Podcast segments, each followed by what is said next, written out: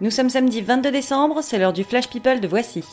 Au sommaire, le retour de Beverly Hills, Ariane Brodier enceinte et Laura Smet en colère. C'est parti. Bonjour. Qu'est-ce que c'est, Carl Qu'est-ce que- qu'est-ce qui se passe? Je n'aime pas dire du mal des gens, mais effectivement, elle est gentille.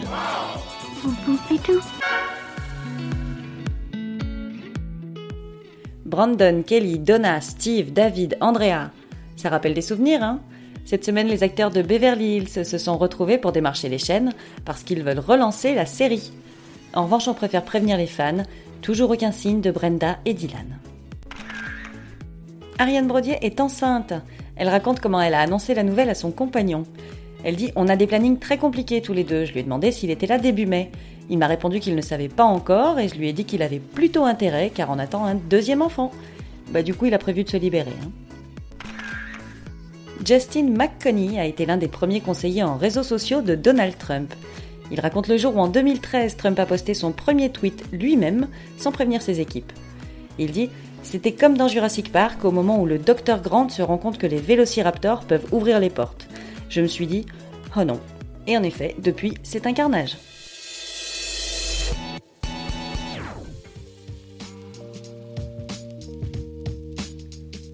Vous vous souvenez quand Mélanie Laurent s'est lancée dans la chanson? C'était en 2011, son album s'appelait En t'attendant. Mais elle garde un mauvais souvenir de la sortie, elle a confié à Nagui que la presse l'avait attendu au tournant, elle ajoute un tournant avec plein de platanes. Bah du coup elle a jamais fait de deuxième album.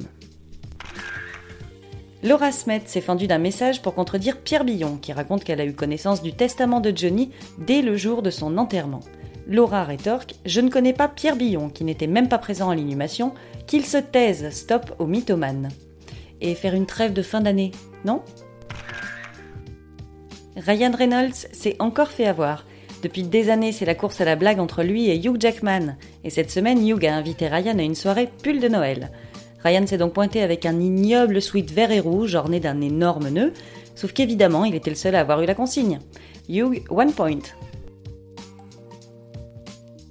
Voilà, c'est tout pour aujourd'hui. On se retrouve demain pour un nouveau Flash People. D'ici là, passez une bonne journée.